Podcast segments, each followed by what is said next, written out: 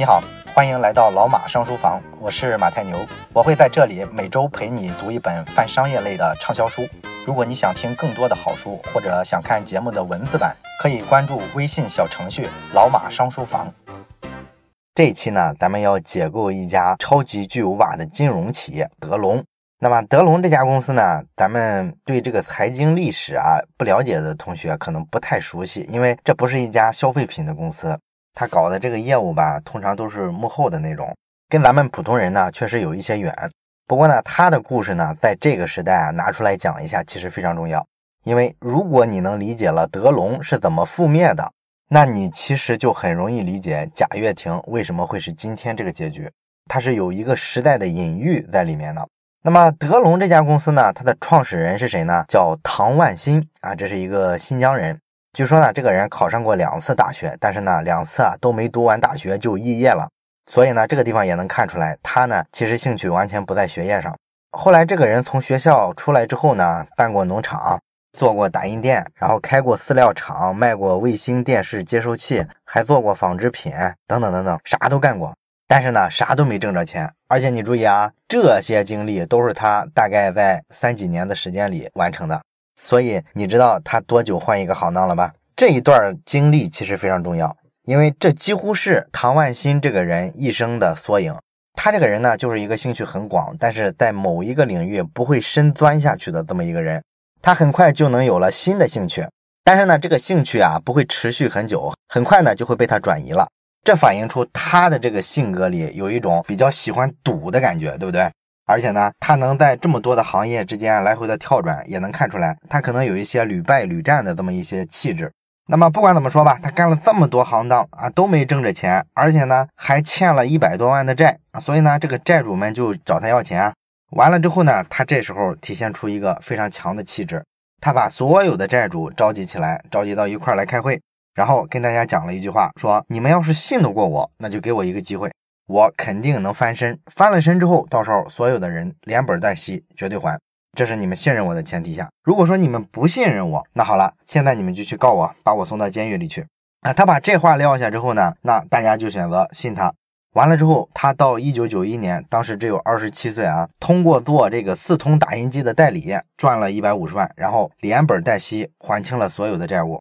从这个细节呢，你就能看出来，唐万新这个人呢，其实是有很强的这个江湖习气在身上。而且这些债主呢，这次之后对他这个人非常信服，而且口碑很好，在圈子里。后来啊，他建了德隆之后，这些债主们很多都投奔到他手下去了。那唐万新后来的这个第一桶金是怎么挖到的呢？其实是通过股市。咱们今天炒股的人呢，其实都知道打新这个概念，是吧？这个打新的意思呢，就是说一只新股票啊，在上市之前，它会通过这个股票交易的系统呢，让大家去抽签，看谁先能抽到，抽到的呢，你就能用这个比较低的这个发行的价格呢，去买这个股票。然后这个新股上市呢，在中国的股市至少来说呢，几乎不会出现跌破发行价的情况啊，也就是说，一般来说，新的股票在中国股市上一开盘马上就涨停。而且呢，这个涨停啊会持续好多个交易日啊，一般来说都翻好几倍，所以咱们都太清楚了。在这个新股发行的时候，如果你抽签能抽到，那么这时候呢，你肯定是能赚钱的。所以说这个新股票啊抽签非常重要。但是呢，今天的股票啊抽签，你发现为什么难呢？是因为打新股的人太多了，这么多人抽签就那么点股票，所以你想啊，这个中签率就非常低了，是吧？但是当年可不一样，你别忘了，当年没有网络系统啊。今天之所以抽签的人多，就是因为通过互联网，大家进了这个交易系统，它很方便，所以都来抢。而一九九二年的时候，当时呢，咱们刚开放这个股市，国家呢就宣布发行这个公众股五亿股，然后呢，新股的认购抽签表呢只有五百万张，每个人呢凭身份证来认购，啊，一张身份证呢只能拿一张抽签表，每个人呢一次最多能买十张抽签表。然后这五百万张抽签表里呢，最终呢有五十万张是能够中签的，也就是说这个中签率是百分之十。你中了签之后呢，也是跟今天一样，你就可以买这个上市公司发行股票一千股。刚才咱们说了，当年没有网络啊，所以你只能用人力的方式去领这个表，那这就决定了参与抽签的人不会很多。当然了，有些有商业头脑的人也有可能，比方说唐万新他在新疆，他就发现了深圳的这个机会，他就琢磨我怎么能提高我的中签率呢？那么你能做到的一个提高概率的办法就是多领抽签表，这就需要找好多人。所以说呢，他一下子从新疆找了五千个人啊，把他们拉到深圳，然后让他们呢去帮着排队领这个抽签表。然后这五千个人呢，每天发一个小板凳，一人一天是五十块钱的劳务费。把这个表领回来之后呢，填好了，然后最后去看一下多少就中了签了，抓紧去买了这个原始股。买了这个原始股之后，后来这公司一上市，肯定是翻好多倍嘛。所以说，通过这个办法，唐万新就挣了第一桶金。这个让唐万新非常爽啊！他觉得干什么事业都不如炒股来的爽。后来他回了新疆之后呢，就跟他大哥唐万里啊两个人呢一块注册了一家叫做新疆德龙实业公司，这就是后来大名鼎鼎的德龙了。专门从事的是资本市场的股票交易。哎，然后呢，他们就从新疆呀或者附近的省份，像什么陕西之类的西北的这几个大省吧。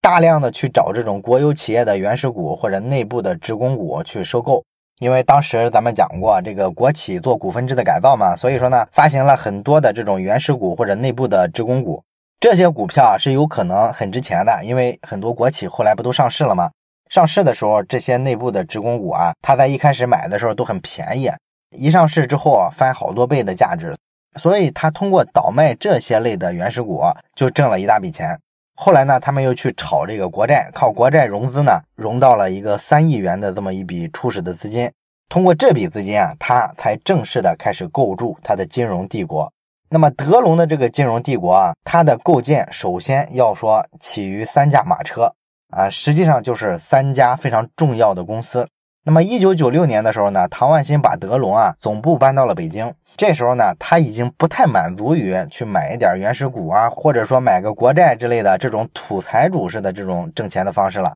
他想创造传统行业在新时代的这个价值，这是他们德龙这家公司的核心的理念。那么这个理念就认为呢，全球啊整个产业结构啊正在发生一次巨大的改变，中国呢正成为其中的重要一环。然后许多的这个传统产业啊都存在迅速扩大的一个机遇。但是呢，因为中国的这个体制啊，或者说观念的情况比较落后嘛，所以说绝大多数的这个企业呢，规模都很小。这样呢，在国际竞争中啊，它是没有竞争力的。必须通过资本的力量，让他们并购啊、重组啊、整合，给它优化，这样就能盘活中国的这个传统产业，实现经济腾飞。这是唐万新的一套经济理论啊，也是他后来给这个德隆这个金融帝国的一个理论的支撑。然后呢，他在这个理论的支撑下呢，就开始疯狂的做各种并购啊。首先呢，就是并购了三家著名的企业，组成了他的这个三驾马车的体系啊。一家呢叫做新疆屯河，然后他又从沈阳呢购买了一个上市公司，叫沈阳合金。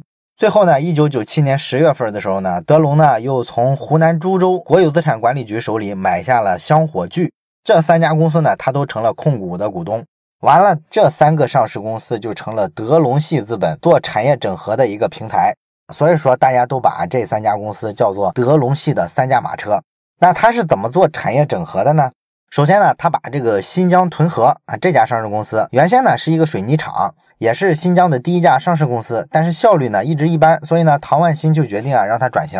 他先后拿这家上市公司去收购了九家番茄酱的加工厂。这样呢，新疆屯河就从一个水泥厂变成了全球第二大的番茄酱生产商。它的这个浓缩番茄酱的出口量占到全球番茄酱贸易额的百分之十七。同时呢，解决了新疆十万农民的就业问题。这是第一架马车的整合。第二架马车沈阳合金，原本呢是一个镍合金的制造企业，销售收入呢也不是很高，四千多万，有六百万的利润。是一家小富即安的公司。那么德龙进去之后呢，就用这家上市公司呢，先后让他去并购了江苏、上海、陕西等等好多地方的一些电动工具的制造企业，大概就是什么电钻之类的这种制造公司。那么他去并购这个电动工具的制造企业之后呢，很快就让这个沈阳合金啊成了中国最大的电动工具专业生产商和出口商。在德龙利用沈阳合金整合电动工具产业之前呢。中国的这个电动工具啊，其实产量上已经占了全球的百分之七十，但是呢，销售的收入上只占全球百分之十，然后利润上呢只占全球百分之一。所以你知道咱在产业链里没什么地位。而德龙呢，把这个产业整合了一下之后，形成了规模效益，不管是咱们出口上啊，还是说咱们跟国外谈判的时候，这个议价能力啊，都明显的提升了。然后第三驾马车呢是香火炬这家湖南企业。那么唐万新怎么改造这家企业呢？这家企业啊，原先呢是一家生产汽车上的一个零件，叫火花塞，只生产这个单一的产品。那么唐万新收购了它之后呢，先是利用它呢收购了美国最大的刹车系统的进口商，一个叫 MAT 的公司。完了之后呢，又收购了这家美国公司在中国投资的九家合资企业。这样呢，他就获得了在美国汽车零部件这个进口市场上相当大的一个份额。然后他又利用香火炬呢，控股了陕西一家汽车齿轮的企业，这样呢就成了中国的汽车齿轮领域的龙头企业。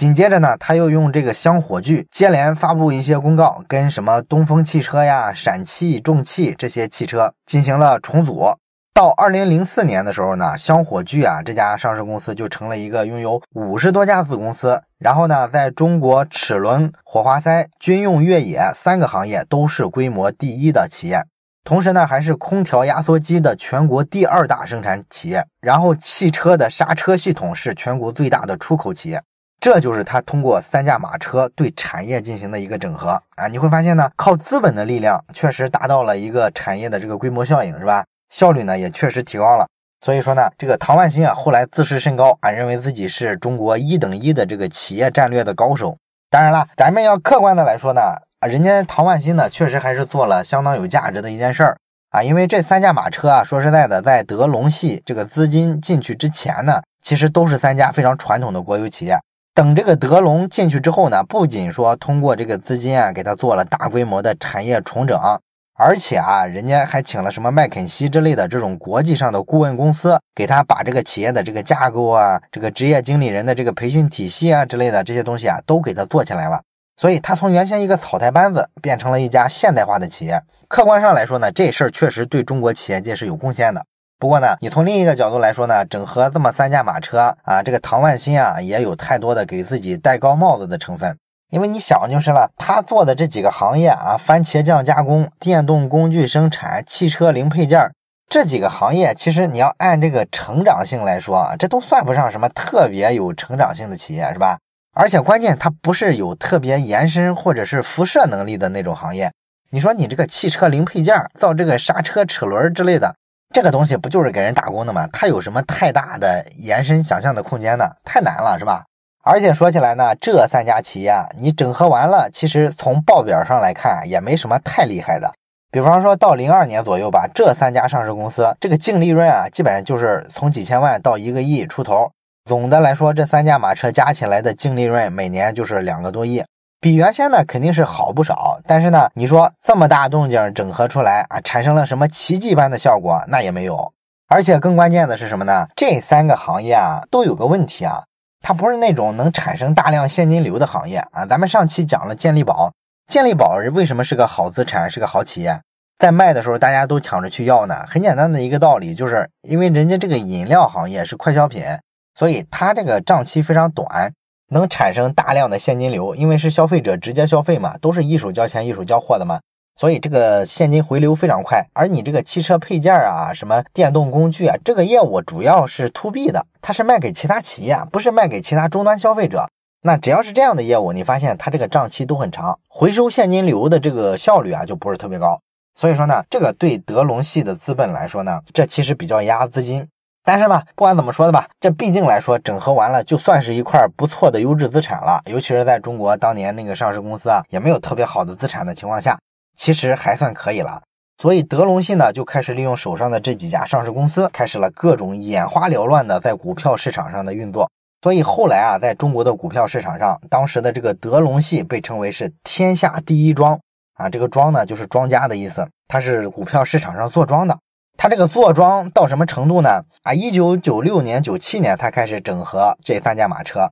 然后到二零零一年的话，大概就是过了五年嘛。这五年，这三驾马车的这个股价涨了多少倍呢？每一只股票都涨了十倍以上的价格，所以说它是非常夸张的这个坐庄的程度。那它坐庄的技巧呢，其实非常简单，就是拿手下的这些上市公司，不断的去制造各种利好消息。什么利好消息呢？比方说这个上市公司啊又跑出去整合重组了哪一家企业，在产业里呢怎么取得了一个规模效应，都是这一类的并购重组的事件不断的释放出来，把这个股价呢刺激起来，不断的抬高。这个经济学家郎咸平呢曾经对这个德龙系啊做过一个测算，他说这个德龙系啊按他的测算，到二零零一年的时候啊，这三驾马车通过坐庄获得的这个收益是五十二亿。一般的这个中小庄家啊，他坐庄的时候都怎么做呢？其实就是三步：建仓、拉抬、出货。他会在一个股票比较低点的时候买进去，然后手里就有了好多股票，这个呢就称为筹码，是吧？后面呢，他拿这个筹码不停的去打仗，去把这个股价拉抬起来。然后普通的散户一看呢，股价要涨了，就冲进来买。然后呢，他再拿这个筹码把股价砸下去。散户呢一看股价跌了，快跑，就割肉离场了。然后他就赚了一笔。完了之后再抬啊，再跌。一般来说呢，中小庄家啊，这么玩两三回之后啊，就抓紧跑了。所以这个中小庄家啊，把这个股价拉起来之后啊，一般跑的都很快。而这个唐万新呢，不屑于这样的玩法。他的这个商业梦想呢，就是说我要以资本运作为纽带，以产业整合为核心啊，要建一个庞大的商业帝国，要成为一家世界五百强的企业。他有这么一野心，所以呢，人家把这个股价炒起来之后啊，人家不急于套现。啊，甚至有人发现啊，他在这个坐庄的过程中啊，对他手下的这几个上市公司啊，这个股权比例还在不断的提升。所以你琢磨一下，他这个坐庄的办法，你觉得他能赢吗？肯定赢不了，是吧？这个太危险了。你一边拉抬股价，然后另一边呢，你又不减持你的股票，你不高位套现，那这就意味着你必须怎么做？你必须继续的让股票涨下去。它一旦跌了，你这个游戏就完了。你要让它源源不断的涨，你就得怎么着？继续的去收购并购其他的企业，做产业整合，然后发布利好的消息，把股价拉抬上去。而每一个并购整合组合，你不得花大量的钱吗？没钱你怎么整合其他企业？所以你发现这就需要大量的外部资金输入进来，帮他们去完成这些并购，这样呢，这个股价才能继续往上走。所以说呢，对德龙系来说，它融资的压力越来越大，它需要不断的到外面去找钱给自己输血。到了二零零一年的时候，实际上啊，唐万新已经撑得非常辛苦了。他这时候喊的这个产业整合啊，越来越苍白。我看过有人计算说，这个德龙系啊，每年为了维持它这个高股价，需要去做各种各样的整合，这个花销呢，每年呢算下来啊，怎么得有十多个亿。完了，他为了融资融这十多个亿啊，付出的这个资金成本非常高。基本上要维持这个游戏下去啊，每年光扔进去的这个资金就得有四十亿。这只是说维持你这个缺口不要出现一个大口子，还不是说盈利的问题啊。所以你可以想想，他那三驾马车每年净利润两个亿、三个亿，怎么能支撑下去这么大的一个资本游戏是吧？这完全不可能嘛。他没有办法，他只能尽可能的去夸大其词。比方说，他每两三个月就会宣布一个好几十亿甚至上百亿的这么一个项目启动。所以外界呢都觉得哇，这个德龙的实力深不见底啊！实际上他们内部知道自己的资金链已经紧张的不行了。二零零二年三月的时候呢，唐万新的哥哥唐万里，他是作为德龙呢在公开场合的代表。唐万新呢是一个幕后控制者，所以说唐万里呢那一年入选了全国工商联的副主席，然后他就喊出来说自己啊，这个德龙三年要进五百强。当时呢，他们对外公布的是德龙啊，是一家资产一千两百亿、有五百多家控股公司，然后有三十多万员工，涉足二十多个行业的这么一家巨无霸的民营企业。这个看上去很牛很牛的是吧？但实际上呢，虚弱的很。那么你说德龙系要坐庄，还要去并购啊，需要巨额的资金，它具体是怎么去融资的呢？怎么能完成这么大体量的一个辗转腾挪呢？具体来说啊，其实就是两招。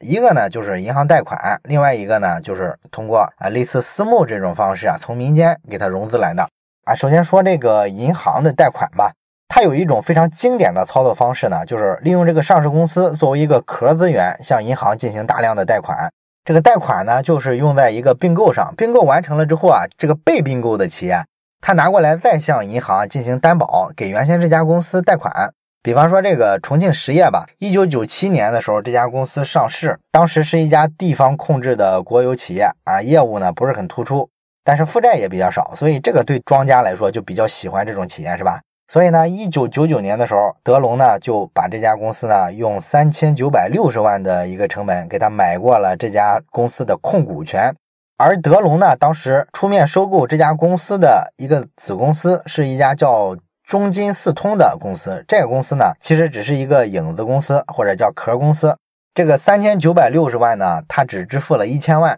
支付了一千万之后呢，把这个公司接手过来，然后挪用了这个公司三千万的这个生产的款项。这个策略跟咱们上一期讲的王海收购健力宝的时候用的那个策略是差不多的，是吧？就是直接挪用被收购公司的流水去作为收购款，这个肯定是违规的啊！这个款项是不能这么挪用的。然后德龙控制了重庆实业之后呢，又迅速的把这个上市公司呢当成下一轮并购的一个平台，拿这个公司呢再去收购其他的上市公司。或者说呢，拿这个公司啊当一家担保企业，向银行担保，让银行呢再贷款给他在北京注册的这个中金四通这家公司。总之吧，就是通过各种非常非常眼花缭乱的资本操作，反正就是把这个钱啊都给他从银行融到了。那么德龙这家公司呢，真正崩溃的时间是二零零五年的四月，当时啊重庆实业发布年报就说，因为这个大股东大量的占用我们公司的这个经营的资金。啊，违规的进行担保，造成了大量的坏账和债务，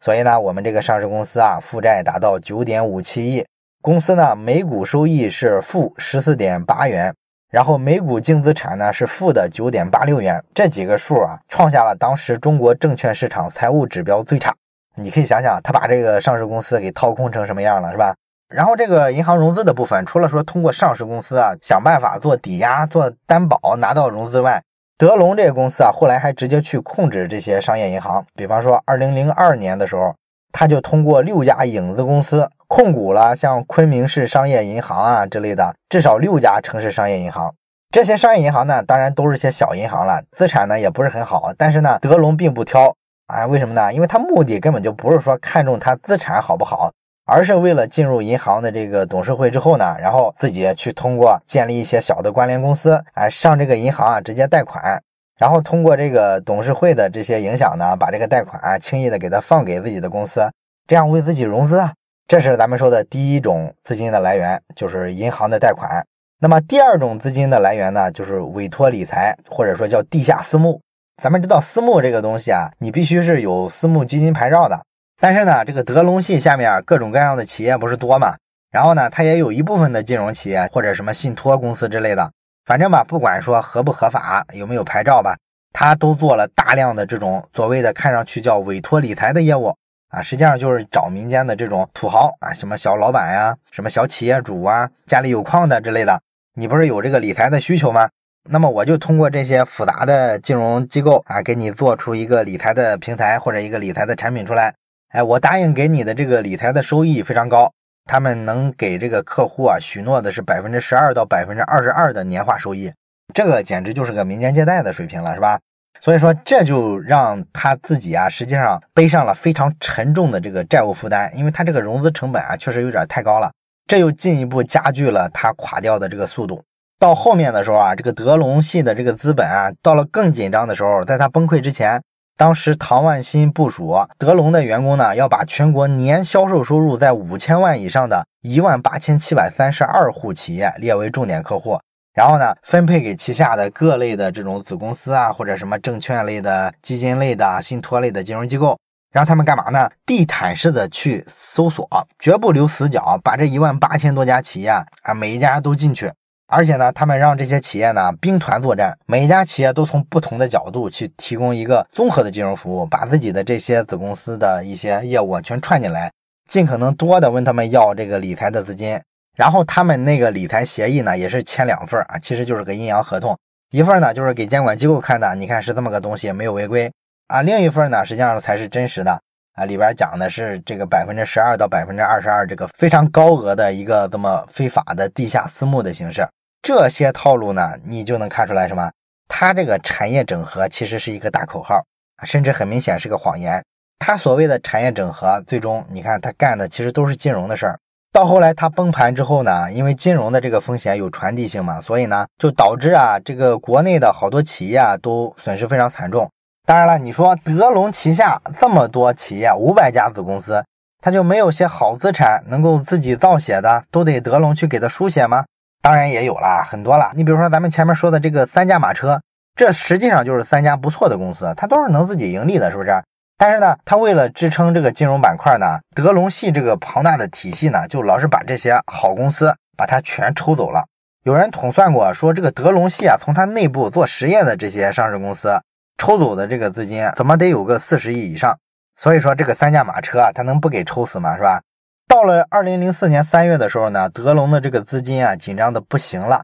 终于呢有媒体给他写了一篇报道，然后呢这个报道啊就像病毒一样在全国各地传播。到二零零四年的四月三号，他们内部啊就开了一个什么自救行动啊，号召员工买自己公司的股票，因为当时的这个融资啊，不管是银行贷款还是民间私募，都已经融不动了，那就坑自己人呗。部门经理必须买一万股以上，普通员工买一千股。但是呢，这也没用。十天之后呢，该来的还是来了。德隆系控制的这些个上市公司啊，股价全面重挫。啊，非常短的时间内啊，他控制的这个上市公司的这个市值从两百零六亿跌到了五十亿，然后各地的这个债主啊都疯了一样找唐万新，唐万新呢也做过最后的挣扎，到外面去找钱啊，甚至找到了像美国的高盛啊或者什么民生银行之类的，结果呢，在五月份的时候，他觉得大势已去，唐万新呢就远走缅甸跑出去了。后来这个案子实在太大了嘛，就惊动了中央，所以说咱们这个人行啊、公安部啊这个层面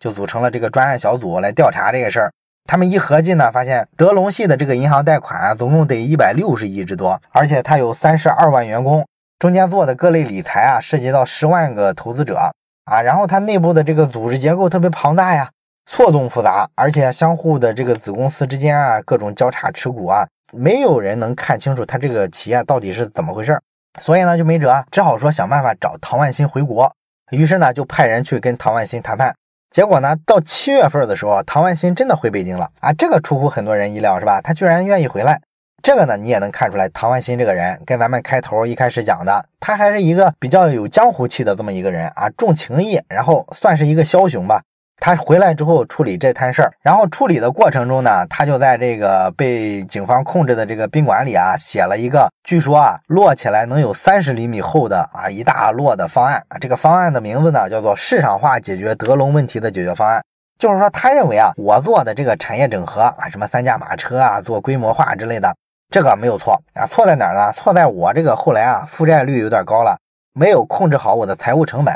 啊，所以说呢，我这个问题啊也好解决，你找一家金融机构统一托管我整个德隆系的这个债务和资产，然后呢给我注入一定的现金流，同时呢把一些比较坏的资产给它剥离出去，这样我这个德隆系的企业肯定能恢复正常。这就是他自己提的这个所谓的市场化解决德隆问题的方案。当然，这个方案呢，你要客观来说，今天的好多大企业遇到这个债务危机的时候啊，银行的好多贷款还不了。一般最后债务重整的时候呢，确实是有一点像这个方案。然后对于这个德隆这个庞大的金融巨兽呢，当时还真有人动过这个念头。当时印尼的首富叫林少良，他呢就试图把这个德隆这个大盘子全盘给他吃进去。但是呢，他派人来调查了一圈之后呢，发现哎呦这个不可能，德隆系啊自己搞的这个组织体系太复杂了。五百家公司相互之间这种错综复杂的股权关系啊，融资的时候眼花缭乱的这些手段，根本就理不清，你都不知道他做了多少关联交易，这个资金啊到底是从哪儿进的，从哪儿出的。